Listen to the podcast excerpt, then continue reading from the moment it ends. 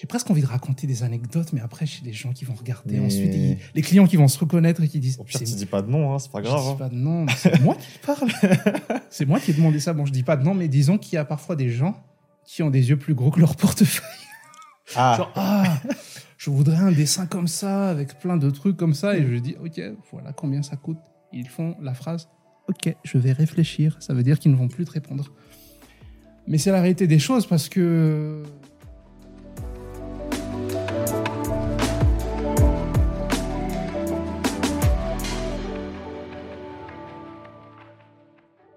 Si notre podcast vous passionne et vous inspire, il n'y a qu'une seule chose que j'aimerais vous demander, et c'est euh, de vous abonner à nos plateformes. Honnêtement, euh, nous, ça nous encourage à continuer à créer euh, des émissions et à pouvoir inviter des personnalités toujours aussi exceptionnelles.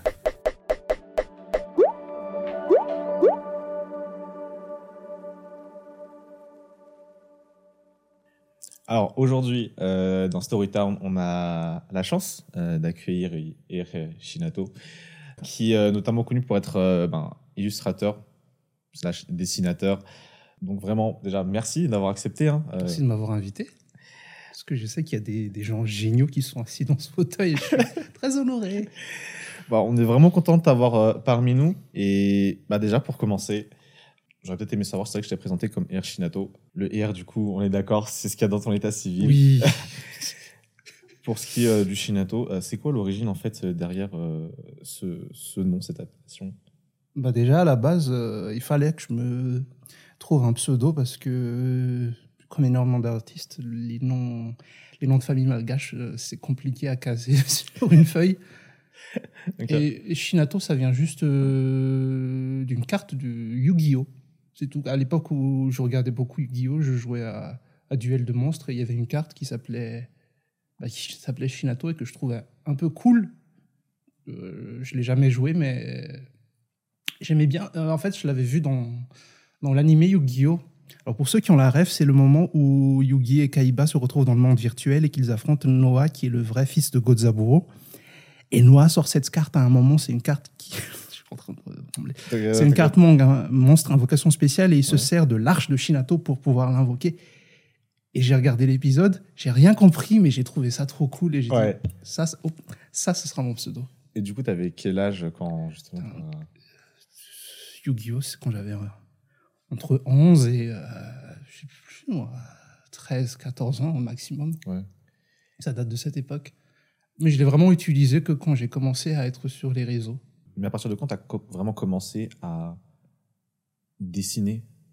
Aussi longtemps que je m'en souviens. en. Sérieux, hein? Ouais, quand j'étais tout petit déjà, mais en vrai que c'est comme c'est comme tous- tous les gosses dessinent un peu quand ils sont petits. euh, il y en a qui, mais c'est juste qu'il y en a qui s'arrêtent au bout d'un moment. Moi, j'ai pas arrêté, c'est tout.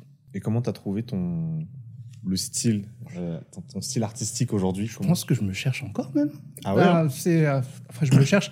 Quand je questionne les gens, ils disent qu'ils re- reconnaissent ce que je fais. Je trouve ça cool, mais en même temps, moi, j'ai l'impression de continuer à expérimenter, même si c'est pas, même si j'arrive pas toujours à des nouveaux résultats. Mais euh, qui sait, d'ici 10 ans, je pourrais à nouveau changer de style, dépendamment de euh, ce qui me plairait à ce moment-là. Mais euh, disons que si j'essaie de parler du style que j'ai maintenant, en fait, je pense que c'est depuis que j'ai ouvert ma. En fait, avant que je noue m'ouvre aux réseaux, aux réseaux sociaux, c'est depuis. Entre 2014, je pense, que j'ai vraiment ouvert euh, ma page. Avant, j'étais juste euh, sur, euh, sur les réseaux en tant que moi et je publiais des photos de temps en temps. Mais quand, j'ai, quand je me suis dit, OK, je vais ouvrir une page, je vais essayer de partager ce que je fais sur, euh, sur, les, sur les plateformes diverses, sur DeviantArt, c'est sur DeviantArt. Euh, même si je dessinais beaucoup avant, ma vie d'artiste en, ligne a commencé sur DeviantArt. Et j'ai changé, je pense, quatre fois de pseudo avant d'arriver à Irshinato. Oui, à un moment, j'étais. En fait, j'essayais, euh, si, je sais pas si vous regardez ma signature, essayé en fait graphiquement quel mot sonne bien et s'écrit bien. Et euh, j'ai essayé des trucs vraiment ésotériques. Si je, je vais pas vous les montrer parce que c'est des trucs que même moi je saurais pas vous expliquer pourquoi j'ai choisi ce mot. Ceux qui m'ont connu à l'époque, je me revois en train de dire voilà mon nouveau pseudo. Et j'imagine ce qui se passe dans la tête. J'ai envie, qu'est-ce que tu racontes? Ça veut rien dire. En vrai, j'ai essayé de faire genre, je suis je suis deep et tout, mais c'était nul. Shinato, en vrai, c'est. Je trouvais, je dis, bon, allez, j'aimais bien cette carte Yu-Gi-Oh! et je vais choisir ça, mais j'ai commencé à, à dessiner en ligne vers en 2014, je disais, et pour ce qui est de mon style, je pense que si on aligne tous les dessins que je fais, je vois qu'il y a quand même une progression. Je sais pas y a un moment, bah, si maintenant peut-être que j'arrive à une espèce de vitesse de croisière où je dis, ok, je, voilà à peu près ce que je maîtrise et voilà ce que je fais souvent. Mais euh, moi, ça ne m'étonnerait pas que je continue encore à chercher et qu'à un moment, je change encore radicalement. C'est très compliqué de dire voici mon style parce que après, euh, finalement, est-ce que je m'enfermerai pas un peu dans celui-là? Parce que c'est ce que les gens connaissent de moi et du coup, c'est ce que je suis censé faire tout le temps. Mais après, j'ai vu qu'il y a des artistes qui arrivent tout à fait à jongler entre plusieurs styles. Euh, Alors, je pense qu'il y a celui dont les gens parlent le plus, c'était Moebius à l'époque, qui avait deux styles et aussi deux pseudonymes différents pour chacun d'entre eux. Genre l'un c'était Jean Giraud, où il dessinait des trucs très rugueux, très euh, des trucs genre Blueberry, où c'était des trucs, euh, c'était des westerns où il y avait énormément de textures et c'était un peu sale ses dessins. Et il y avait la, la partie où il, est- il signait sous le nom de Moebius, où c'était de la science-fiction, et c'était des lignes claires, avec des trucs euh, presque géométriques, très, on dirait que même c'était des maths. Les deux sont très différents, mais c'est la même personne qui tient la, la plume à chaque fois, et je me suis dit, bon, si lui peut se permettre de faire ça, moi je ne vois pas pourquoi est-ce que je me limiterais à un style. Des fois je dessine des trucs très euh, semi-réalistes où j'essaie d'être proportionné et tout. Des fois je fais des trucs un peu di- distordus, des fois je fais des trucs plus mignons, euh, chibiesques, euh, juste parce que j'en ai envie et tant pis si le style euh, change. Je pense que je mettrais le- le seul point commun c'est la signature en dessous. Quoi. Bah, tu, tu te dis que tu dis que tu d'une certaine manière tu continues de te chercher. Je veux dire ça c'est un processus j'ai envie de dire euh, perpétuel au final hein, qui qui s'arrête jamais. Mais toi aujourd'hui quand tu dessines quand tu fais des illustrations, est-ce que tu le fais euh, principalement pour toi ou maintenant que tu sais aujourd'hui tu as, un public, il y a beaucoup de gens qui t'admirent, qui admirent le travail que tu fais ou est-ce est-ce que d'une certaine manière tu le fais aussi euh, pour eux maintenant que tu vois, as cette communauté euh, Hmm. Est-ce que je regarde les stats sur mon Insta? C'est ça. Les highlights, c'est quoi, c'est quoi le, le high moment?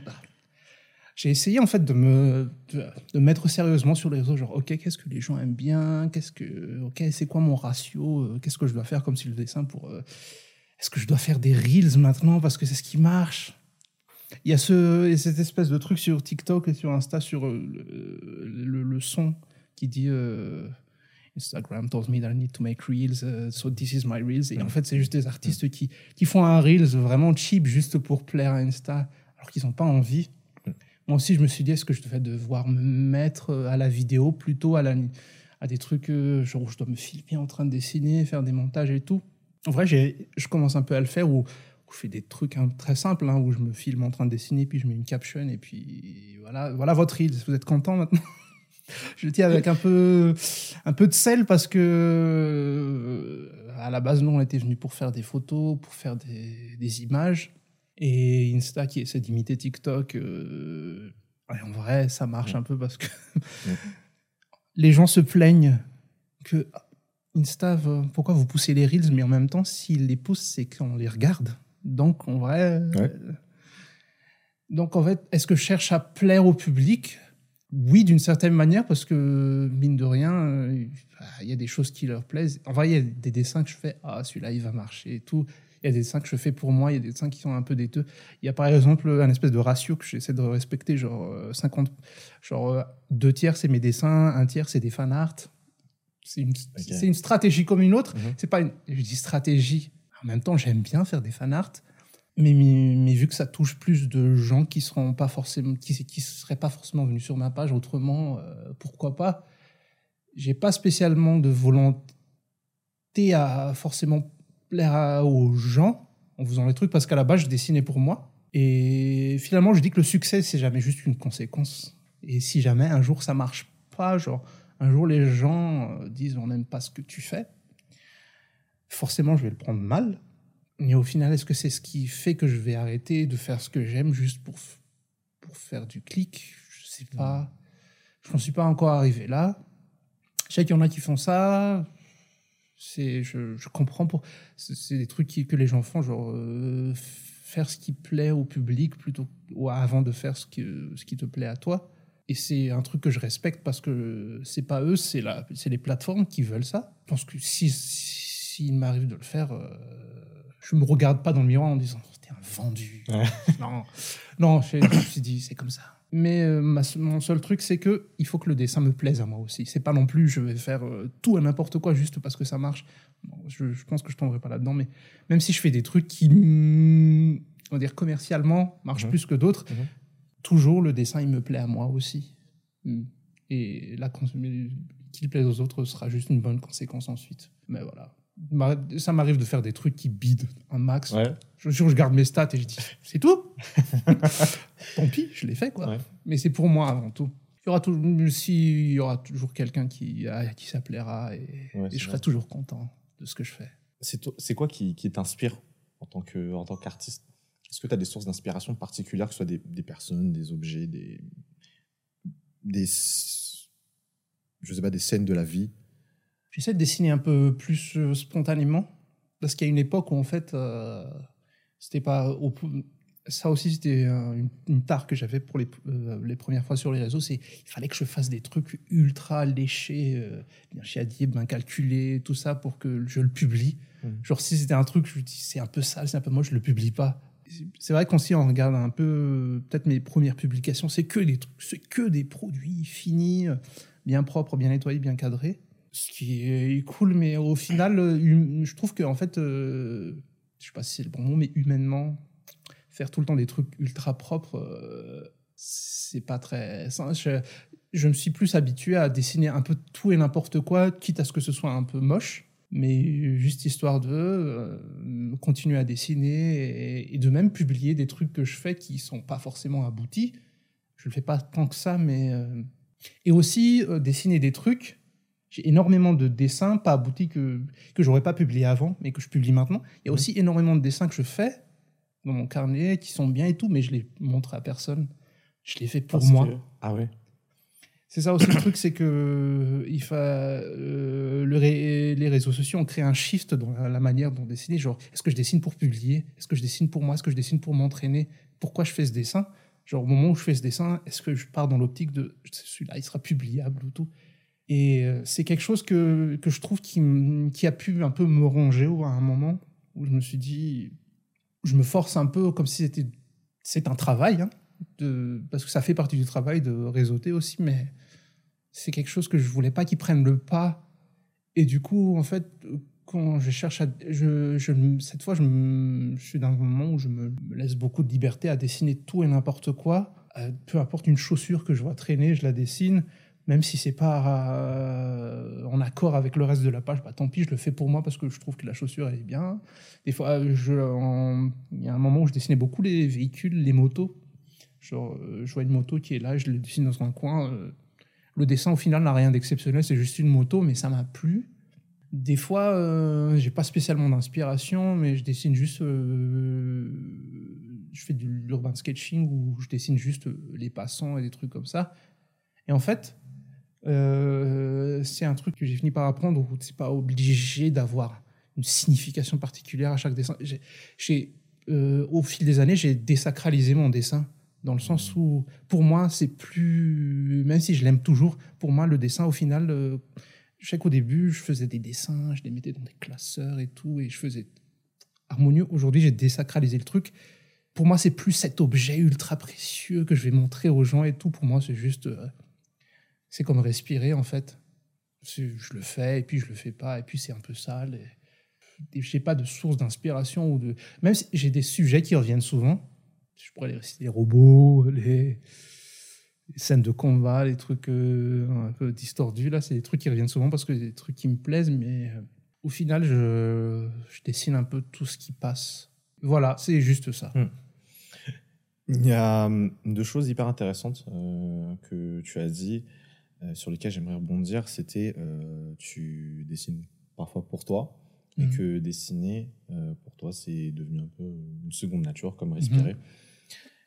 Est-ce que quand tu dessines aujourd'hui, ça t'aide? Alors je dis ça t'aide, je développe un peu, ça t'aide à peut-être te sentir mieux, à peut-être t'évader. Est-ce que pour toi, ça, j'ai envie de dire, est-ce que c'est un peu des fois de la thérapie, je mets des, des guillemets, tu Ah. vois Est-ce que pour toi, c'est aussi une manière euh, de t'évader ou vraiment on reste vraiment dans la pure passion et ça a vraiment aucun impact en fait sur ton toit, euh, tu vois, ton, ton toit au plus profond de toi, quoi? Euh, c'est sûr que ça m'aide. Je sais pas sur quel plan psychologique ça m'aide. je me suis jamais analysé mes dessins en disant c'est ma thérapie et tout. Parfois c'est très spontané, parfois ça me fait du bien sans que je le sache. Euh, Oui, sans doute. Peut-être qu'il y a des moments où je m'exprime mieux en dessin qu'avec des mots. Peut-être qu'il y a des trucs qui sont en moi que je ne sais pas qui sont là, mais qu'au moment où je fais les dessins, c'est là que je les accouche sur le papier. Est-ce que c'est de la thérapie? Je ne sais pas. Ben, disons que je pense que le dessin, pour moi, c'est qu'un outil parmi d'autres pour me sentir mieux. Avant, j'ai un peu la gorge. Ouais, Il est tôt, les gens. Il est tôt pour moi. Il y a des gens qui sont déjà actifs depuis, depuis 5 heures. Là. Je dirais qu'en fait, c'est la création en général qui, est, qui me fait du bien. Parce qu'on connaît pour le dessin, mais je fais autre chose. J'ai une seconde page qui s'appelle Irchinatu, avec un W. Super nom. hein. Très. J'ai cherché des heures. genre, comment j'ai appelé ma seconde page Irchina 2, quoi. Ouais. où je fais des craftings, où je fais de la sculpture et je publie assez rarement. Et en vrai, je regarde peut-être même pas les stats du truc, mais c'est vraiment juste. Ça, c'est vraiment une page que j'ai créée, genre c'est mon petit plaisir. Mhm. Parce que mm, si professionnellement, ma page principale, c'est Irshinato. Euh, et Shinato, c'est vraiment juste tant pis si les gens suivent pas, c'est vraiment pour moi. C'était aussi un peu pareil sur mon TikTok parce que j'avais une un truc pour un truc qui m'arrivait, c'est que mm, presque mécaniquement chaque réseau était fait pour le dessin. Et à part ma page perso Facebook, j'avais pas de réseau où je publiais pas de dessin. Et Mm. j'ai l'impression qu'à chaque fois que j'ouvre un réseau, c'est dit c'est pour le dessin. Et puis j'ai, je me sentais un peu à, à étouffé là-dedans. Euh, mon TikTok et mon second profil Instagram, c'est vraiment des trucs pour moi où je publie un peu tout, euh, rien. Des fois, des- je publie des dessins dessus. Des fois, je publie des trucs qui ont rien à voir parce que ça me fait plaisir. Mm. Et je pense que c'est ça ma, c'était ça ma thérapie, c'est de faire des trucs. Et tant pis, ça, ça n'a rien à voir avec les dessins parce que je fais autre, que je fais aussi autre chose à côté. C'est pas comme si, même si je suis connu pour ça, je fais aussi autre chose. Et le fait de pouvoir faire des choses sans qu'il n'y ait de conséquences professionnelles ou sur les réseaux ou quoi, le fait de pouvoir juste faire des choses parce qu'ils me plaisent avant tout, c'était ça. Et c'est pour maintenir en fait ma passion. En fait, euh, des fois, la création, c'est vraiment devenu professionnel. Genre, il faut que je crée pour me développer, pour machin. Et puis, au final, faut pas oublier que ça, que ça peut aussi rester un plaisir pour moi. Et, euh, et les trucs que je fais, genre, par exemple, la sculpture, je sais que je je pourrais jamais professionnaliser ça parce que je suis pas ça coûte trop cher ou, ou- ou que j'ai pas le matos ou que j'ai pas euh, les cadres et j'ai peut-être même pas envie parce que j'ai envie que ça reste mon petit cocon à moi Mm. et, et si les gens suivent tant mieux si les gens suivent pas tant pis T'es dessinateur full-time ou est-ce que tu as une, une autre profession euh, je suis full-time dessinateur et full-time ça veut pas dire que je dessine tout le temps ça veut dire que j'ai officiellement aucune autre activité parce que je suis freelance depuis quelques temps. Avant, je travaillais pour une boîte. Et avant ça, effectivement, j'avais un autre travail qui n'avait pas grand-chose à voir avec dessinateur. Je dessinais à côté. Et à un moment, je me suis... Là, pour le- là tout de suite, je suis freelance. Et freelance, ça veut dire que je passe beaucoup de temps à ne pas dessiner. C'est ça, freelance.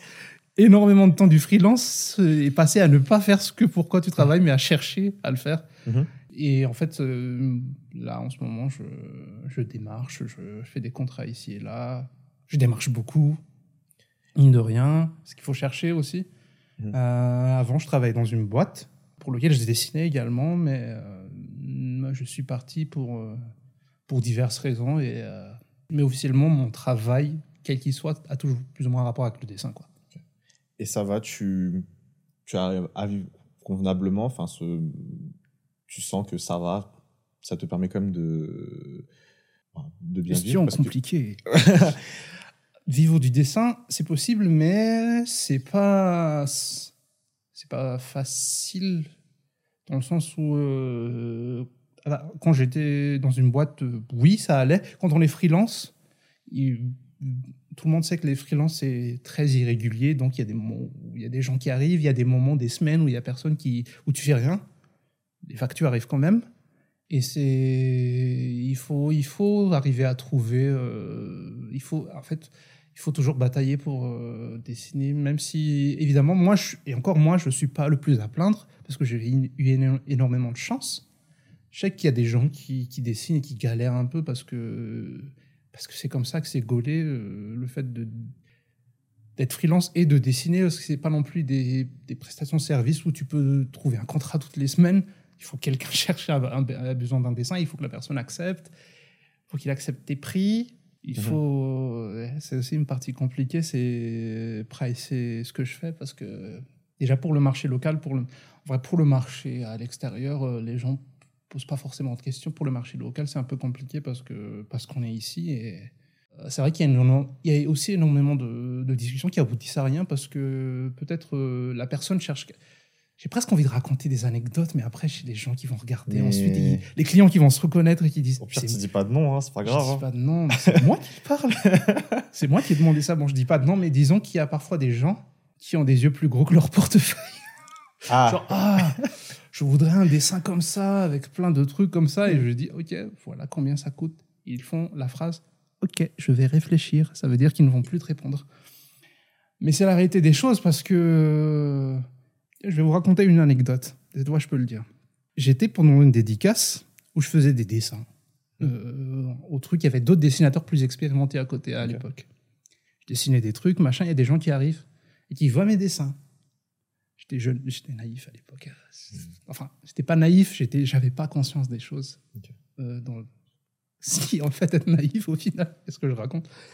Et il y a un monsieur qui arrive et il voit mon dessin, il dit Ah, J'aime bien. J'étais là pour signer des livres surtout. Il dit Euh, Pas les livres, mais les dessins m'intéressent, vous les vendez Et j'ai regardé quelqu'un à côté de moi et on se dit Comment je le vends là Je dis 45, 50 euros C'était en euros. Et, les gens ils disent euh, Ouais, ça a l'air pas mal.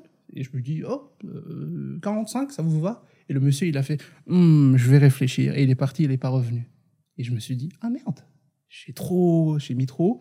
Et c'est à un moment que les autres dessinateurs à côté ils me disent Merde, qu'est-ce que tu fais? Je dis Bah quoi? Je, je pensais que c'était un bon prix. Il me dit Tu vends pas ça 45 euros? Ah bon, c'est trop cher? Non, tu vends pas ça à moins de 200 euros. Ah ouais. Il Ah a dit ouais, ça. il- ok, il- ouais. euh, en fait, il y a vraiment. Ok. Je me suis pas rendu compte qu'il y avait même des normes sur les prix que tu devais fixer Ok. pour pas tuer le marché. Hmm. Combien même tu serais capable de survivre en mettant des prix très bas, il y a un certain seuil en en dessous duquel tu. Pour pas tuer le marché du dessin, tu dois pas descendre en dessous de ça. Mais encore ça, parfois, c'est un peu haut pour les gens. Et c'est pour ça que c'est parfois compliqué de leur expliquer que même si c'est un dessin, et combien même je serais capable de le faire en deux heures, il y a certains seuils de prix que je peux pas descendre en dessous. Et il y a aussi autre chose que j'ai appris. Et encore une fois, c'est parce que je, euh, c'est pas le cas de tout le monde. C'est un truc que je vais mettre vraiment sur, en gras, en bold, euh, sur toute la fiche. C'est que euh, mon cas n'est pas à prendre comme une généralité parce que encore une fois, il y a eu énormément de chance par rapport aux gens que j'ai rencontrés, mais il y a des fois où je me suis permis de refuser des clients. C'est un truc qui arrive, qui arrive souvent. En fait, quand il y a un client qui arrive, tu dis j'ai besoin de tel ou tel dessin, et tu dis euh, euh, voilà mon prix, et le client il fait Ah, mais c'est trop cher. On peut être tenté de baisser son prix, toujours dans, dans des Ouais, tu fais Proportion moins 60%, raisonnable, quand même. ouais, ouais. oui, pour pouvoir avoir le client. Mais il y a des moments où je me suis dit, ça vaut pas le coup de même, tant, vaut mieux perdre un client et pas travailler à ce moment-là que de l'accepter. Et je sais que je vais être fatigué de ouf pour un prix que j'aurais déjà bradé. Parce que ça m'est déjà arrivé de faire un truc où je me suis dit, ok, je vais baisser mon prix pour, euh, pour que ce client puisse m'accepter. Il a accepté, il- j'ai fait le dessin, et au bout d'un moment, j'étais mort, et le prix m'a paru de plus en plus dérisoire. Genre, au final, Mm. j'aurais peut-être pas dû accepter parce que là, je tout, tout l'effort, et au moment où j'ai pas dormi, j'étais un peu malade et tout, et je me suis dit, putain, ça valait pas le coup. Et c'est quelque chose que j'ai appris, qu'on peut apprendre vraiment à la dure, où tu, où tu fais l'erreur et tu es fatigué de ouf, tu es malade à la fin, et c'est là que tu te rends compte que, ok, j'aurais dû peut-être faire plus cher parce que c'est ta faute aussi, parce que le client, il, il- il est content, hein. il a eu son dessin pour pas cher, et toi, tu étais content au début d'avoir un client, mais c'est au final que tu regrettes. Et je me suis rendu compte que, certes, c'est vrai qu'en tant que freelance, ça paraît fou de refuser des gens parce que c'est vrai qu'il y a des moments où je ne vais pas travailler. Mhm. Mais au final, mon- je me suis rendu compte que, OK, j'ai mes skills en tant que ressources, mais j'ai fini par apprendre que ma santé et mon temps aussi étaient des ressources et que je devais les prendre en compte. Et parfois, ton temps et ta santé ne valent pas hein, de l'argent. Ça paraît fou au début, mais au final, tu te dis, bon, ok, je fais. Tant pis. Et c'est des trucs que, que, j'ai appris avec le temps. Et il y a des gens qui acceptent tout parce qu'ils veulent grailler. Et, je comprends, parce que, encore une fois, ma situation est très loin d'être la plus inconfortable. J'ai une maison, j'ai.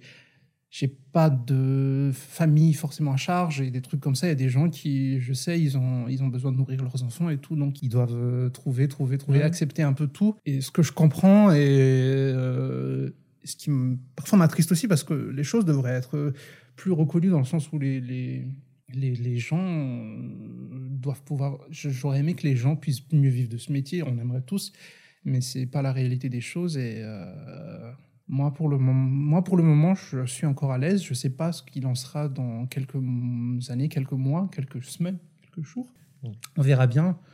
Euh, je- pour le moment, je cherche, je démarche, je parle à des gens. Et si, ça, si un client arrive, tant mieux. S'il n'arrive pas, ben, je continuerai à chercher pour dire que oui, on peut en vivre. C'est compliqué, mais on peut en vivre. Pour le moment, pas forcément avec que des clients locaux, parce que si c'est que des clients locaux, alors ça dépend. Oui, tu pourrais en vivre, mais euh, ça va brader, un peu, ça va brider un peu ce que tu peux faire. Voilà. C'est quelque chose que tu as souvent répété, c'est que tu as eu de la chance. Oui.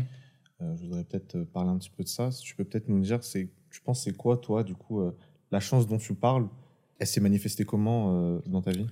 Déjà, en discutant avec les gens, je me suis rendu. Ah, Excuse-moi. Euh, en discutant avec les gens, les autres dessinateurs, ils m'ont parlé de leur famille. Et avant, je me suis disais, mes parents ont toujours été très, très ouverts, très encourageants. Euh, mon père est lui-même dans le monde artistique. Il m'a montré les bandes dessinées. Il m'a mon- nous a laissé regarder des dessins animés. Ma mère, euh, elle n'est pas artiste, mais enfin, elle est artiste, mais elle n'est pas dans le dessin. Elle, elle fait plus de tout ce qui est euh, vêtements, trucs comme ça. Et mes parents, du coup, ont été très encourageants. Et pour moi, j'ai toujours vécu dans cet environnement-là. Et je me suis dit, OK, c'est cool, euh, je dessine et machin. Avec les années, en parlant à des gens, je me suis rendu compte à quel point l'un des plus gros obstacles pour euh, les artistes, c'est leur propre famille, qui ne, ne comprennent pas, ne veulent pas qu'ils fassent ça. Et ça, dans n'importe quel domaine, hein, pas comme dans le dessin, il y a des gens qui font de la cuisine, des gens qui font des métiers qui ne sont pas euh, traditionnellement vus comme des métiers. Tiens, j'avais regardé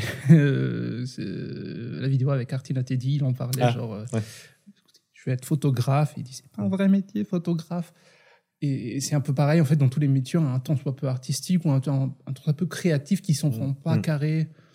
Déjà, j'ai eu la chance, du coup, d'avoir une famille, des parents qui étaient très ouverts sur, euh, sur les cultures, sur euh, les métiers, sur euh, bah, les gens, qui m'ont encouragé, qui ont un peu me diriger euh, scolairement, genre où est-ce que tu peux aller comme école pour euh, un peu développer ce que tu- vraiment des trucs qui ne sont pas du tout la norme à Mada. Mm.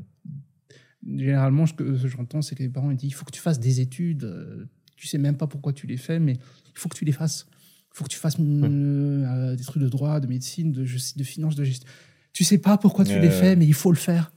J'entends souvent ça et le dessin n'aura été qu'un accident au final dans ce euh, parcours. C'était déjà ça qui fait que j'ai de la chance. J'ai eu de la chance aussi de d'être un gars. Parce qu'il y a aussi, par exemple, je pense que c'est, il y a aussi des, jeunes femmes qui qui ont une couche de, de complications en plus. euh, Il faut se le dire par rapport aux hommes. Grâce à ça, ça fait une conséquence, une chaîne de chance où j'ai, grâce à mes parents, j'ai pu rencontrer d'autres gens qui m'ont ouvert d'autres voies, etc., etc. Ce qui est une voie, ce qui est un parcours qui est pas du tout, qui est presque anormal dans, dans le monde où on est. C'est pour ça que je dis que j'ai beaucoup de chance. Mine de rien, je nuance, j'ai beaucoup de chance, j'ai aussi des mérites, mine de rien. C'est parce que la chance, euh, elle vaut que si tu en fais quelque chose, forcément. Bien sûr. Si tu peux pas juste compter j'ai de la chance et tout, parce que c'est toujours une combinaison de, de la chance, des opportunités qui arrivent et ce que tu vas en faire. Mhm. Donc euh, je pense que j'ai pu jouer bien mes cartes jusque-là, mais ma chance c'est que j'ai eu des bonnes cartes au départ. En parlant justement d'opportunités, tu as un projet d'ailleurs qui s'appelle euh, Unité Z, Mhm. euh, dont le deuxième tome sortira en début 2024. Tu me corriges hein, si jamais. Oui, c'est, Ouais. Euh, je tout bon. Le premier tome est notamment vendu bah, dans des grandes enseignes à l'étranger, euh, dont la Fnac. Oui. Est-ce que tu peux nous parler de ce projet, genre comment il est né et comment tu as pu euh, j'ai envie de dire, enfin, comment ton art a pu atterrir dans les, dans les références euh, de, de la FNAC, quoi? Je veux dire, c'est- pas rien. euh, la chance à nouveau d'avoir pu rencontrer. euh, en fait, quand je, je dessinais souvent euh, pour moi, pour les réseaux, mais un des moments que j'aimais bien, c'est peut-être euh, où il y a des festivals, où il y a des ateliers, tout ça, et je me pointais et j'étais pas forcément euh, celui qui parlait le plus ou qui interagissait mieux avec les gens, mais j'étais là. J'ai fini par rencontrer euh, d'autres dessinateurs qui étaient déjà, qui avaient déjà un pied dans, dans l'industrie de la BD. Ils ont pu, du coup, peut-être parler de moi ou j'ai pu rencontrer des ateliers où en fait des pros arrivent et on peut, discuter avec eux et c'est ce genre de choses qui a fait que au bout d'un moment, il y a un éditeur du coup euh, réunionnais, l'édition s'appelle Des bulles dans l'océan, qui est entré en contact avec euh, moi. Il avait déjà euh, signé pour plusieurs dessinateurs malgaches, genre Doigt, Kate Moss James, Pov, qui avaient déjà de- des BD dans leur bibliographie qui étaient édités chez lui. Et je lui ai montré un peu mes dessins. Il n'avait pas forcément toujours de, projet, euh, tout de suite de projet pour moi, mais il regardait un peu ce que je pouvais faire. Et euh, c'est toujours comme ça. Il a des contacts de dessinateurs, peut-être qu'il y a un scénariste qui a besoin d'un dessinateur. Au début, je devais faire un. Bon, je peux le dire. Il y a une BD qui s'appelle Fièvre, qui est euh, chez le même éditeur, et j'ai fait un essai pour celui-là. C'était pas très concluant. J'étais assez inexpérimenté à l'époque, je comprends que ça n'ait pas marché. Euh, mais bon, tant pis, j'ai tiré mon coup sur celui-là. Quelques années plus tard, il y a un autre, un scénariste, Motus, du coup, qui est le scénariste du Unité Z, qui n'avait pas tout de suite le projet, mais on était en contact sur les réseaux. il parlait beaucoup, il est très actif, il fait la promo d'énormément de BD, et on, s'est ajouté euh, et on a commencé à discuter. il est super sympa. Et puis au bout d'un moment, euh, il m'a demandé Qu'est-ce qui te plaît comme thème? Qu'est-ce qui. Je sais pas s'il avait déjà le scénario, scénario d'Unité Z à ce moment-là, mais je lui ai dit J'aime bien tout ce qui est fantastique, science-fiction, horreur, ce genre de choses. Et il dit Ok. Quelques temps plus tard, il a dit Bon, j'ai ce scénario qui est Unité Z. Il m'a fait lire, il m'a fait. Il n'avait pas encore d'éditeur, mais il, euh, m'a dit Si ça te plaît, on, on monte un dossier ensemble. Et je me suis dit Ok, cool. J'ai commencé à dessiner des, des concepts, euh, quelques pages, et c'est là qu'on a soumis à Jean-Luc, qui est donc l'éditeur, euh, notre éditeur maintenant, euh, à Des bulles dans l'océan. Et ça a été accepté. Le premier tome, c'était en. On a commencé à travailler dessus vers 2018, je pense. Sorti en 2021. J'ai plus la notion depuis le Covid. Genre, les trois années sont mis, les trois années du Covid ont été mélangées en une seule et je sais plus quelle date c'est, mais dans la période de- du Covid. Et j'ai- euh, le truc, c'est que je travaillais assez lentement. J'avais des problèmes matériaux, j'avais des problèmes d'électricité, j'avais des. Ce qui fait que j'ai été assez lent pour le faire. Le premier tome. Le deuxième tome, j'étais aussi lent, mais un peu moins. Déjà ça. Le troisième tome, parce qu'on essaie de voir si on peut faire un troisième tome. S'il y a un troisième tome, j'essaierai d'être encore plus rapide. On a gagné de l'expérience, mais euh, c'est comme ça qu'Unité Z est née. Grâce à Jean-Luc, grâce à Motus, euh, qui m'ont fait confiance pour le coup. Voilà, je, regarde la BD avec du recul et je vois tout ce que j'aurais pu faire de mieux et tout ce que j'ai pu faire mieux que le premier tome dans le deuxième. Et j'imagine déjà comment je, pourrais m'améliorer pour mes livres futurs. Juste euh, peut-être pour qu'on puisse un peu mieux comprendre euh, le, monde des dessinateurs à, ce niveau-là, ça se passe comment? Généralement, c'est des prestations pour lesquelles tu es rémunéré en une seule fois ou est-ce que par exemple, tu touches des royalties après Du coup, je sais pas si ton contrat ne te permet pas de. Je te donne voir des chiffres, mais genre concrètement, comment toi tu te rémunères là-dessus euh, à- C'est à chaque vente de livre, du coup, qu'il y a un truc qui est Mm. viré euh, chez toi, par exemple euh? Je vais être un peu technique, du coup. bon, je vais expliquer un peu comment ça marche euh, de ce que je sais. Et après, euh, chaque éditeur a, peut- chaque éditeur a ses propres règles aussi. Mhm. Parfois, il y a des règles en commun. Et chaque pays aussi a des règles différentes. Donc, je vais vous dire comment ça marche pour euh, nous, euh, à l'édi- à l'éditeur où on est. Donc, en gros, mm, d'abord, on crée un dossier pour la BD. C'est ce qu'on a fait pour dire euh, voilà le scénario et voilà visuellement à quoi ça pouvait ressembler. C'est ce qu'on a fait. Avec Motus, on a créé. Motus a écrit l'histoire, le pitch, et moi de mon côté, j'ai dessiné des personnages, certains décors, et j'ai fait les cinq premières pages. C'était ça notre dossier. Et euh, l'éditeur a regardé, il a fait OK, ça me plaît. À ce moment-là, il nous fait signer un contrat pour dire voilà la BD, voilà quand est-ce que vous devriez plus ou moins le finir, voilà le nombre de pages, et voilà votre avance sur droit. L'avance sur droit, c'est qu'en fait, la BD, euh, chaque exemplaire, quand vous la vendez, donc elle est chaque prix, disons, euh, disons euh, 16 euros. Le prix va être divisé selon tous les gens qui. tous les Mhm. intermédiaires dessus, genre euh, Hmm. la Fnac, euh, Hmm. l'imprimeur, euh, nous, les auteurs, le- l'éditeur lui-même, bon, tous ces gens qui ont contribué à ce que la BD arrive dans les mains du lecteur. Ils ont tous un pourcentage sur ça. On va dire que par exemple, un auteur, il va avoir euh, 8, euh, 5, euh, 10%. Encore une fois, ça dépend de chaque éditeur. Et l'avance sur droit, c'est que au moment de la création de la BD, il faut quand même payer que les auteurs vivent. Du coup, il va t'avancer les droits sur tes ventes. C'est-à-dire qu'il va prendre un certain chiffre, 1000 euros, 10 000 euros, ça dépend des, des, Mhm. des 3000 euros, je sais pas. Il va te do- donner à l'auteur euh, cet argent. Il dit ça, c'est pour que tu vives le temps de créer la BD. Une fois que la BD est créée, bon, tu as, tu as été payé pour purement. Tu as eu une avance sur droit. C'est pas vraiment une paye pour la création de la BD, c'est une, une avance sur droit qui t'a permis de vivre. Une fois que la BD est sortie, pour que tu puisses à nouveau, à ce moment-là, toucher des, des royalties, il faut que un nombre, le nombre des- de- de- d'exemplaires correspondant à cette avance sur droit soit vendu d'abord. Hmm. Une fois que c'est comblé, là, tu commences à toucher des royalties. Ok, d'accord. Et donc, c'est-à-dire que C'est à chaque euh, fin de mois, c'est quoi la, la Fnac envoie à l'éditeur le nombre de trucs vendus et après dit là voilà c'est calculé. et une ouais. fois que le il dit voilà ce qu'on a vendu comme exemplaire et une fois que le nombre d'exemplaires minimum est touché, Ah il y a de l'argent qui commence à rentrer. Ok. C'est pas toujours évident dans le monde de la BD parce que euh, le- le- l'environnement est saturé. Je sais pas si vous voyez le nombre de bandes dessinées qui existent. Je pense qu'on ne rend pas forcément compte. Hein. Ouais, Ouais. c'est des milliers de, de titres uniques qui sortent chaque année de différents éditeurs.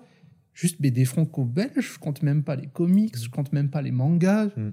C'est le- les lecteurs sont inondés de, de titres. Essayer de tirer son épingle du jeu, c'est compliqué. Ceux qui, je pense que ceux qui s'en tirent le mieux, c'est ceux déjà les gros noms qui, genre, je sais pas, euh, Zep avec Titeuf par exemple, Mm. ou tout ce qui est Spirou, machin, c'est des gros noms qui de toute façon, c'est des blockbusters de BD qui de toute façon se vendront. Les nouveaux Astérix, tout ça, c'est- c'est c'est banger dès le début. Mais des gens qui arrivent, compliqué. Nous, on est c'est un éditeur réunionnais, donc il a- c'est un peu de niche parce que, en fait, il, euh, déjà, le- l'éditeur des bulles dans l'océan, il a une particularité, c'est que euh, il euh, ne travaille qu'avec des auteurs qui sont originaires de l'océan Indien ou qui parlent de l'océan Indien. Hmm. Donc moi, la BD Unité Z n'a rien à voir avec Mada, mais je suis un auteur d'ici, donc ça va. Il y a des auteurs euh, étrangers qui parlent de Mada, genre par exemple Tangal, qui est une BD qui parle de, de l'époque de la colonisation, mais qui a été écrit, pour- écrit par Motus, qui est français. Là aussi, ça passe. Et c'est toujours de- ce Mm. genre de bail. Il y a des euh, auteurs qui sont de Maurice, de, de- de La Réunion, de, toutes les îles sœurs de l'océan Indien, Ok. et d'un peu d'Afrique aussi, je pense. Je ne me trompe pas, je ne sais pas. Je pense. Pardon si j'ai oublié quelqu'un. Mais en gros, c'est ça la particularité. Donc, c'est déjà quelque chose d'assez niche. Donc, euh, essayer de combattre les gros. euh, Ouais, ouais, ouais. Dupuis, Casterman, tout ça, c'est compliqué. Mais on, on a notre propre identité. Du coup, euh, bon, mine de rien, on se dégage quand même euh, par rapport à ça. Et c'est cool parce que ça fait plaisir d'avoir quand même un- des gens qui, dont le but c'est de chercher des auteurs d'ici. C'est cool. Mais euh, c'est de toucher des royalties, vivre dessus de la BD, c'est compliqué, pas seulement pour nous, pour, vrai, pour tous les auteurs en général. Si on regarde les infos maintenant, euh, il y a des auteurs en France qui sont pas forcément mieux lotis que nous. Mm. Ça dépend desquels, parce qu'ils ont des. Par rapport à leurs droits, par rapport à leur assurance, tous ces trucs-là, Ouais. c'est c'est encore plus compliqué, je pense. Et euh, ça fait que la BD, c'est c'est pas forcément évident d'en vivre. Parce qu'il y a énormément d'auteurs qui font autre chose à côté, qui a toujours un rapport avec le dessin. Moi, je pense que là, tout de suite, je peux pas vivre uniquement de la BD. Je, je vis du dessin en général. Et la BD, c'est un élément parmi d'autres. Ouais, d'accord. Après, bon, si jamais euh, ça a été renouvelé pour un tome 2, c'est que ça a un minimum euh, quand même euh, bien C'est que ça marché plaît. euh, et que ça plaît. Ouais, Ok, ok. Ça a trouvé son audience. Ça commence à trouver Oui. son audience. Oui, oui. Ok. Ah, c'est stylé de ouf. J'ai vu, t'as as une chaîne YouTube bon, sur laquelle t'es plus La actif. vieille chaîne YouTube. La dernière publication, elle date il y a. 2017, je pense. Ouais, ouais, Ah ouais. quelques années. Là aussi, c'est pareil, c'est euh, c'est un truc genre, ah, il faut que je fasse, il faut que je sois actif, il faut que je fasse de l'animation. Et justement, l'animation, euh, parlons un petit peu, c'est c'est un truc qui te parle, sur lequel tu as envie quand même de continuer j'essaie euh, de- J'essaie de travailler un peu dessus. L'animation, c'est mille fois plus galère que le dessin tout court. Parce que, encore un dessin, je peux en. Alors, il y a euh, les strates de comment c'est compliqué. Il y a le dessin, il y a euh, faire des vidéos, il y a de l'animation qui, par rapport à, à ce que je fais, ce qui est au top là, c'est- compliqué parce que faut faire 15 000 fois le même dessin. Ouais. Il faut animer, il faut euh, que ce soit un peu joli, faut que ce... Ce qui m'a arrêté de... j'ai Au, au début, je voulais être un peu actif sur YouTube. Et je me suis rendu compte que la plateforme n'était pas forcément généreuse avec moi. Avec les animateurs en général, je pense. Peut-être qu'avec euh, TikTok, il y a un moyen de, re- re- de re-rentrer là-dedans. Mais en vrai, YouTube, c'est c'est compliqué parce que vrai, si tu le fais vraiment par plaisir, vas-y, fais-le sur YouTube, c'est pas grave. Mm. Mais si c'est dans le but de, OK, il faut que je fasse un, un truc bien, euh, qui marche et tout, c'est Mm. c'est- c'est compliqué. Et euh, j'ai essayé de faire un peu d'animation de temps en temps. J'ai fait un truc, j'ai fait un truc où je faisais une animation par an pour euh, la fin de l'année. C'était compliqué parce que déjà, parce que je travaille tout seul. Je voulais quand même faire un truc un peu quali. Et j'ai fait un truc que je trouvais un peu quali. C'est pas rentable. C'est enfin, rentable dans le sens, euh, je, je gagne pas du tout d'argent dessus, ouais. mais rentable dans le sens où je me suis tellement fatigué pour ça, ce qui fait que je n'ai pas pu faire de dessin à côté parce que je devais faire ça. Et je me suis dit, euh, j'adore toujours ça, l'animation. J'en fais quand même. Là à côté, je m'entraîne. Pour le moment, c'est pas mon, je vais pas publier régulièrement dessus. Ma chaîne YouTube est dans le coma. Des gens continuent à s'abonner dessus. Étrangement, je sais pas. Merci. Mhm. Merci de, de, de soutenir cette chaîne dans le coma. Je vous garantis pas qu'il y a des choses qui vont sortir dessus, mais merci. Il y a des gens qui soutiennent ma page de Viantart sur laquelle je publie aussi des animations. Ma page de Viantart que j'ai j'ai déclaré que je l'avais officiellement abandonnée Mm. pour des raisons diverses, euh, sur lesquelles je pourrais peut-être revenir plus tard. Euh, mais il y a des gens qui ont continué à s'abonner dessus. Il y a quelqu'un qui a offert un premium sur DeviantArt. On peut le faire, genre on peut acheter comme sur Ok. Twitch, on peut acheter euh, Ouais. ton Prime. Quelqu'un peut t'offrir. un- Quelqu'un l'a fait. Ça fait trois ans que je n'ai pas été actif. Enfin, j'ai publié un truc dans l'ensemble, mais ça fait trois ans que j'ai plus ou moins abandonné DeviantArt. Quelqu'un a continué à envoyer un premium. Je, je suis du fond de mon cœur, merci, mais je suis plus là, quoi. Mais ça fait plaisir, c'est, euh, ça fait plaisir parce que que je disais tout à l'heure, c'est sur DeviantArt que j'ai commencé à Mm. publier mes premiers dessins numériques, genre digi- digitaux. Mhm. Ça a été un peu crève-cœur de, de partir, mais j'avais des raisons et, et j'ai mes j'ai quelques animations qui traînent sur DeviantArt en GIF. Ça aussi, c'est un truc qui j'ai, je savais dessiner, je savais, j'avais des bases d'animation, mais euh, dites-vous que j'animais sur Photoshop, sur la timeline de Photoshop qui est c'est un paquebot à bouger ce truc. C'est comme si tu essayais d'essayer de. alors, Il y en a qui arrivent, hein, tant mieux pour eux, mais pour moi, c'est j'ai l'impression de d'essayer de pousser un paquebot à la main. Genre, Mm. Il faut que je bouge ce bateau et j'essaie de le pousser. Ça veut dire que mine de rien, il y a un peu d'inertie qui se crée. C'est Mais Très long. ouais. et, euh, et, et, et je, je, j'uploadais ça en GIF qui pesait je sais pas combien. Parce que j'avais pas de, je faisais pas de montage vidéo, euh, je sais pas faire de son. Ça, c'est un truc qui me bloque aussi énormément. C'est le, s- je n'y connais rien en son. Musique, composition, même bruitage. Je, je- je cherche des, des stocks de, de bruit ici Mm. et là pour animer un peu. La, la dernière vidéo, qui est un test de 7 secondes d'animation sur euh, YouTube, j'ai mis un peu de bruitage de fond. C'est une animation où on voit une ville en contre-plongée la nuit et il y a deux personnages qui passent à travers une vitre. J'ai mis un bruit de ville, euh, de klaxon au loin, j'ai mis le bruit du verre qui éclate, j'ai mis de la réverb et tout. Même des trucs comme ça, j'ai un peu galéré à l'époque. C'est euh, le son, c'est quelque chose sur lequel je galère beaucoup et j'ai envie quand même que quand je fasse une animation qui ait du son dessus, du coup, pour, avant de l'uploader, donc euh, je sais pas si je pourrais vraiment faire un truc propre euh, d'ici là. Je vais m'entraîner, je vais m'entraîner, pardon, et, et c'est tout. Et c'est c'est c'est parce que c'est c'est- ça reste tout- ça reste un- une carrière que j'envisage de faire de l'animation. Pour le moment, je je suis toujours en plein entraînement. Mon pied dans l'animation, ça a été en tant que concept artiste. Donc j'ai pu regarder un peu une pipeline de comment ça marche. Il y a 15 000 personnes, enfin 15 000, j'exagère, il y a 20 personnes qui... Pour arriver de- d'une histoire jusqu'à une vidéo finie, il y a énormément Ouais. de gens qui travaillent dessus. Donc euh, me dire, ah, je vais le faire ça dans ma chambre, en mode, il y en a qui arrivent, mais c'était un- peut-être un peu présomptueux. Du coup, j'ai- les, les quelques animations que j'ai pu sortir, dites-vous que j'ai sué pour les faire. Mais au moins, je sais que je suis capable de sortir quelque chose et tout ce qui me reste à faire, c'est de d'être un jour de m'entourer d'une m'entourer d'une équipe. Pourquoi pas? Mhm, Ce mhm. serait un peu cool de faire un mini studio pour faire des petits trucs. Il va falloir trouver le marché pour faire survivre ça aussi. hein. Ouais. Et, et, et m'entraîner de mon côté à, à avoir de qui j'ai besoin. J'adorerais, en vrai, j'adorerais travailler avec des- d'autres artistes qui font du son, qui font du bruitage, des gens qui, pour construire un truc, je sais pas encore quoi, j'ai pas d'histoire, j'ai des bribes de, de d'ombre, de semblant, de scénario qui traînent dans des feuilles euh, perdues dans des classeurs.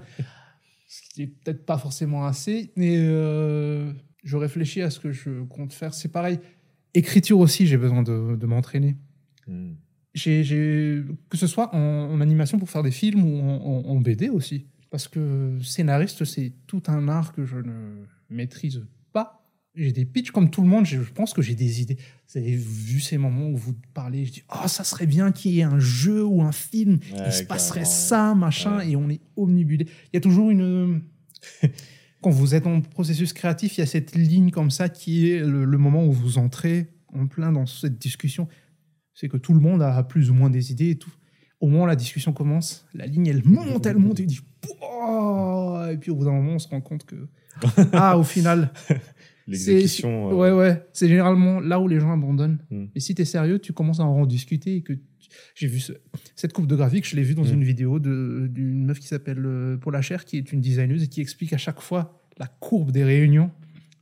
Parce qu'elle elle est pro, elle dit les espérances, euh, les idées qui montent en haut et puis c'est la chute quand quelqu'un commence à Mm. parler de la réalité. Puis là, il faut retirer, le- il faut tirer à nouveau le truc vers le haut, genre ok, voilà ce qu'on avait envie de faire au début, voilà nos obstacles, qu'est-ce qu'on peut faire pour que ça monte? Et tu arrives jusque-là, qui n'est jamais donc aussi haut que là, Mm. mais au moins c'est réalisable. Mm. C'est là qu'il dit, OK, qu'est-ce qu'on fait à partir de maintenant? Je ne suis pas du tout là. Je suis, je suis, je suis encore en train de faire des va-et-vient sur cette courbe-là. Parce que euh, hier encore, je discutais avec mon frère pour dire, ah, ça serait bien s'il y avait un jeu comme ça. Mm. Et on- quand on le lit, on se dit, ouais, ça a l'air cool, ça se vendrait de ouf. C'est parce qu'on n'a pas du tout conscience de tout ce qu'il faut faire pour que ça se réalise. C'est comme faire un film, c'est que tu as une idée. Il y avait une phrase de David Fincher qui disait que faire un film, c'est comme si tu étais un peintre et que tu tenais pas le pinceau, mais que c'était 200 personnes qui tenaient le pinceau et que tu devais leur dire quoi peindre. Il y a tellement peu de chances que ça soit exactement ce que tu voulais à la fin. Tous ces trucs m'ont toujours un peu freiné parce que, mine de rien, je travaillais toujours seul. Du coup, j'ai généralement, quand je fais un truc, c'est que ça ressemble à un peu du moins à ce que je fais. Déléguer, ça, a pu être compliqué pour moi. J'ai pu un peu le faire j'ai pu travailler avec des équipes. Et il y a moyen à ce que ça se fasse, mais il faut qu'on s'entende bien et tout. Et pour avoir travaillé dans, une équipe d'animation, je sais tout le travail et que ça nécessite de faire euh, une petite vidéo de rien du tout. J'ai- travaillé dans une boîte qui faisait de la, de la 3D surtout. Même si je faisais les concepts en 2D, après c'était traduit en 3D. Et j'ai pu voir comment c'était et c'est compliqué. Mais j'ai de l'espoir qu'un jour. L'espoir, je n'annonce aucun projet. J'ai pris l'habitude de plus dire qu'est-ce que j'allais faire. Parce que après, c'est un, un problème avec moi. Je peux être très secret. Parce que j'ai peur en fait que ça échoue et que les gens savent que j'ai échoué. Mm. C'est pour ça que j'en parle même pas jusqu'au moment où je réussis et je dis Hey, j'ai fait ça. Et si j'ai échoué, bah, ils seront pas au courant. Je sais pas si c'est une bonne habitude ou pas. Ça, ça, ça peut être euh, compliqué pour mes proches parce que ils m'ont toujours dit que j'étais que je faisais des trucs dans, dans, dans mon coin que je disais à personne. C'est parce que des fois j'ai peur d'être jugé sur ce que je Mm. fais. Que c'est mes proches en vrai, ils, me- ils seront bienveillants avec moi, mais j'ai toujours un peu de méfiance à chaque fois parce que j'ai depuis que j'étais enfant, j'ai toujours un peu été dans mon coin et je me suis trop habitué à ça. Mais faire de la. Je reviens à l'animation parce que je digresse beaucoup. Faire de l'animation, donc, oui. Faire de l'animation, oui, c'est dans mes envies. Je sais pas où ça ira, mais je m'entraîne. Merci d'avoir rappelé aux gens que j'avais une chaîne YouTube. j'ai des, des speed drawing dessus, j'ai deux, trois aperçus d'animation. Vous pouvez vous abonner, hein. grand bien vous fasse. Je vous garantis pas. hein. Allez sur On mon TikTok. Ouais. il, il se passera peut-être des trucs sur mon TikTok. C'est Ershina Tok. Ouais, c'est bien, c'est juste des déclinaisons de, du coup de. Ouais, Hirshinato gros cerveau ici, un gros cerveau. hein. Non, mais c'est bien, ça, ça peut garder une ligne directrice un petit peu, vois. Euh, alors, on, on approche un petit peu de, de la fin de notre discussion.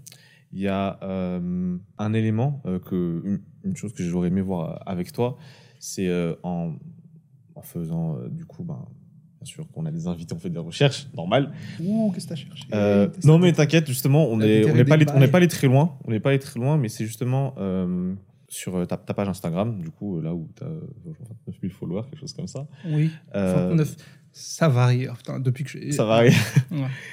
Euh, J'aime pas regarder ce chiffre parce que je, je sais qu'à un moment il va descendre 28, virgule, je dis. ah, c'est arrivé. Hein. Ah ouais arrivé, puis ça remonte. Et Ah, puis ça remonte. j'aime pas. En fait, dès que j'ouvre ma page, je scrolle immédiatement pour pas voir quel chiffre j'ai parce que j'ai pas envie de me focus dessus. Et bah, justement, dans, dans la description de, de ton profil, tu vois, tu as écrit euh, euh, Call me any pronoun. Ah. Il y, a- il y a une histoire derrière ou? Ah non, c'est parce qu'il y a des gens qui m'ont pris pour une fille. Il y a des gens qui m'appellent par lui. Et en fait, pas dans, toute cette euh, atmosphère de, de trucs de pronom, je sais, je vais essayer de peser chaque mot que je vais dire parce que je sais que c'est un sujet compliqué. Je comprends les droits des gens, je comprends ce qu'ils ressentent, parce que j'ai déjà peut-être pu ressentir moi-même. Je comprends aussi les gens que ça agace, le fait de pas appeler moi par tel ou tel pronom. Et c'est pas forcément de la malveillance, c'est de l'incompréhension. Parce que, en fait, c'est chaque groupe qui a des droits revendiqués, d'autres qui, qui ne comprennent pas parce qu'ils ne l'ont pas vécu. Et euh, en fait, à chaque fois, il y a, des, il y a eu des gens qui ne savent pas, en fait, par quel pronom s'adresser avec moi. Et je me suis dit, pour pas compliquer les choses, utilisez n'importe quel pronom avec moi, je m'en fiche. Il y en a qui m'appelaient moi il, appelait moi elle. C'est pas quelque chose qui va m'agacer, moi. C'est purement pour que les gens soient à l'aise. Donc, en vrai, appelez-moi, euh, par quel pronom Après- Appelez-moi votre majesté. si vous voulez. Appelez-moi Nicolas. Appelez-moi Nicolas si vous voulez. C'est vraiment pas le truc sur lequel Ouais. je vais vous attaquer. Parce que euh, c'est euh, quelque chose avec, qui, avec lequel je suis à l'aise, pour le coup. Euh, C'est grâce à mes proches que j'ai pu explorer une cette partie de moi. Et, et au début, je me suis, on, on avait des inquiétudes, genre, les gens dans la rue, j'ai peur qu'on te tape ou je sais pas quoi. C'est jamais arrivé, heureusement. quand, Mm. euh, Il y a des gens qui ont des mots parfois, qui, qui prononcent très fort, genre. Ah ouais? Ouais, il y a des gens qui balancent des trucs. Il y a des gens dans le bus. euh, après, c'est lui. Je leur en veux pas. Ils me regardent comme ça. Ils font. Et une dame qui est. Une fois dans le bus, il y a une dame. J'étais à côté de la, la dame et elle m'a regardé comme ça. Elle a fait. Elle m'a regardé et le, trajet de bus a été long. Hein, et elle était là comme ça. Et je me suis dit. euh, oui, bonjour. Enfin, je me suis dit dans ma tête. Je trouvais ça. Ouais. En vrai, ça, ça, ça ne m'embête pas. Je, je suis capable de- d'encaisser des trucs comme ça, mais c'est vrai qu'à un moment, me- juste euh, de façon, m'habiller comme je voulais, euh, mettre des boucles, c'est devenu mon obsession, les boucles d'oreilles. C'est mettre des. J'affiche des couleurs. Tout ça, c'est grâce à, à ma petite amie déjà, Mm. qui, qui m'a aidé à peut-être découvrir des parties de, ma personnalité que je, auxquelles j'aurais peut-être pas tenté euh, le coup. Et je me suis dit, et je me suis vu, je me suis dit, mais je me sens bien comme ça en vrai. J'aime bien, j'ai envie de, de- j'ai envie de mettre des trucs. Si un, un jour je me dis, oh, je vais mettre des talons, bah, tant pis, j'y vais. Je dis, je ne pas que je marcherai droit dedans. je, je me suis déjà entraîné et tout, et je me suis dit, putain, c'est, c'est cool. Des fois, je vois les fringues que les femmes portent et je me suis dit, putain, j'ai envie de mettre ça. Je sais que ça m'irait pas du tout. ma, physio- euh, ma physionomie fait que ça, ça le va bien, ça me irait pas forcément à moi. Et je me suis, mais je me suis dit, waouh, j'ai envie de porter ça sans complexe un jour. On n'en est pas là. Moi, j'en suis pas là. La société n'en est pas là. Mais on est, c'est parce qu'on est dans une période de transition. C'est toujours comme ça les périodes de transition. où euh, en fait il y a un moment où la société est dans, un certain paradigme et au bout d'un moment il y a peut-être dans le futur où en fait on n'en aura rien à faire du pronom des gens où tu seras juste humain avant tout et vis ta vie tu es je m'en fous il elle vous tu es humain avant tout et je et j'accepte et nous on est pile au milieu où les deux vont se clasher. Et il y a des gens des deux côtés. Hein. Il y a des gens des deux côtés qui, je trouve, euh, sont un peu agressifs. euh. Il y vraiment, la plupart des gens sont, ont été bienveillants, mais je sais que la, la minorité qui gueule, c'est vraiment des gens des deux côtés. C'est pour ça que je ne suis pas là à prendre parti pour l'un ou l'autre, parce que j'ai entendu des gens, euh, d'un côté des gens plus conservateurs, qui, qui balancent des choses qui sont d'une très grande laideur. J'ai aussi entendu des gens qui, pour la cause, euh, se sont permis peut-être un peu tout et n'importe quoi pour défendre leur cause. Je suis d'accord avec aucun des deux. Je comprends pourquoi on a besoin de gueuler sur ça, parce que si on le faisait pas, personne n'entendrait. Et je comprends que les gens ont l'impression qu'on voit ça partout. euh, Oh mon Dieu, nos enfants et tout. Je comprends pourquoi ils pensent ça. Je comprends pourquoi les gens insistent dessus, parce que euh, on, va, on va vraiment aborder tout. Bah écoute, euh, c'est, je veux dire, c'est le moment. Si Ok. Ouais. Parlons du mariage gay. Je me souviens d'un moment où, en fait, les gens ils disaient euh, Pourquoi est-ce que quand il y a un mariage gay, euh, ils en font tout un plat et tout? Et je me suis dit que pour moi, c'est juste une période de. Encore, c'est le moment où il faut taper fort. Dans le futur, quand deux personnes de même sexe vont se marier, les gens peut-être n'en auront plus rien à faire. Genre, bon, c'est juste deux personnes qui se marient. Et à ce moment-là, personne ne fera attention si c'est un mariage gay ou pas. Pour le moment, c'est encore tellement euh, exceptionnel que les gens ils disent regardez-le, regardez-les. euh. Et euh, on est dans ce tumulte-là. Et, c'est pour ça que on, est dans la situation où c'est inconfortable pour tout le monde. Mais il faut, je trouve qu'il faut en passer un peu par là. On va un peu sacrifier notre confort pendant un petit temps pour que on sera encore on va sacrifier notre confort maintenant pour qu'on soit encore plus confortable plus tard. Je ne sais pas si cette façon de dire les choses fait sens ou qu'il est juste, mais quand on est dans un mouvement comme ça, c'est toujours, euh, ça accroche toujours au milieu. Et encore une fois, je reparle à nouveau de ma chance, où ma famille est, tout à fait ouverte à ce genre de choses et et, euh, où mes proches, euh, en fait, vu que je suis dans une communauté artistique, il y a énormément de gens qui voient énormément de culture, énormément de points de vue, et je trouve ça cool. Par exemple, sur mon, sur mon feed euh, sur Facebook, par exemple, j'ai énormément de, de gens dans ma liste d'amis qui ont des positions radicalement, et quand je dis radicalement, c'est vraiment radicalement différent. À la limite de aller sortir les torches et tout. On n'en est pas encore là, heureusement, mais c'est des gens que je garde quand même. C'est pas. Je sais qu'il y a des gens qui disent que quand vous voyez ça, retirez juste de la, bloquez-le. Moi, je les garde. Je garde tous ces gens qui ont des opinions politiques, euh, religieuses ou sur la sexualité qui sont différentes de la mienne. Je les garde dans mon feed pour qu'ils apparaissent. J'ai pas parce que j'ai pas envie de m'en surtout quelque chose que j'aime pas, c'est m'enfermer dans une bulle parce qu'on s'est rendu compte que on vit dans un cercle artistique où tous les gens sont un peu compréhensifs et ça a donné une fausse impression que ah, le monde est bien et tout. Dès le moment où on sort de cette bulle, on se rend compte que c'est pas du tout ça. Et le fait que je garde des gens qui continuent à publier des trucs euh, parfois très haineux, c'est pour toujours me faire une piqûre de rappel que ces gens-là existent aussi. Et c'est pas, je veux pas m'enfermer dans une bulle et faire comme si de rien n'était. Bah écoute, euh, si jamais il y a euh, un dernier mot que tu souhaiterais adresser à ta communauté ou aux personnes du monde artistique pour les encourager euh, voilà, dans, dans leur parcours, dans leur aventure, ben, c'est le moment. hein. Ou même pour les artistes en, les général, tu vois, parce que toi, tu as la chance, comme tu dis, tu as eu de la chance, tu vois, de pouvoir être là où tu es. C'est aussi le fruit de tes efforts pour encourager ceux qui sont dans des périodes euh, Plus que les artistes, je pense que je m'adresserai à leur famille, à leurs proches. C'est que je sais que c'est étrange comme voix au début, mais il y a énormément de, de vos enfants qui ont des potentiels de ouf et qui ne, ne verront jamais ça juste parce que vous leur avez dit non. Et je comprends que vous leur dites non parce que c'est quelque chose qui fait peur. Quand on, ce qu'on ne connaît pas fait toujours peur. C'est toujours comme ça. Mais euh, le monde, il est en train d'évoluer. Il y a des métiers qui existent maintenant qui n'existaient pas il y a 10 ans. Il y a des métiers dans 10 ans dont on n'a pas idée qu'ils vont exister. Je pense qu'il vaut mieux... euh, vos Il y a des gens qui ont des esprits très rigides. Il y a une différence pour moi entre avoir certaines convictions et juste être enfermé sur soi-même.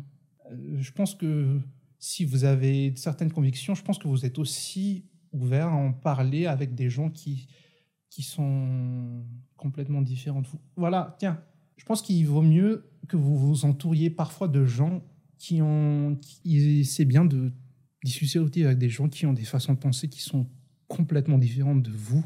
Rien que pour. euh, Pas forcément, vous serez. Je dis, ça veut pas dire qu'à un moment, vous allez vous mettre euh, à débattre et qu'à la fin, vous serez en accord. C'est même pas ça. Le but, c'est juste pour que vous vous rappeliez que tout le monde ne pense pas comme vous.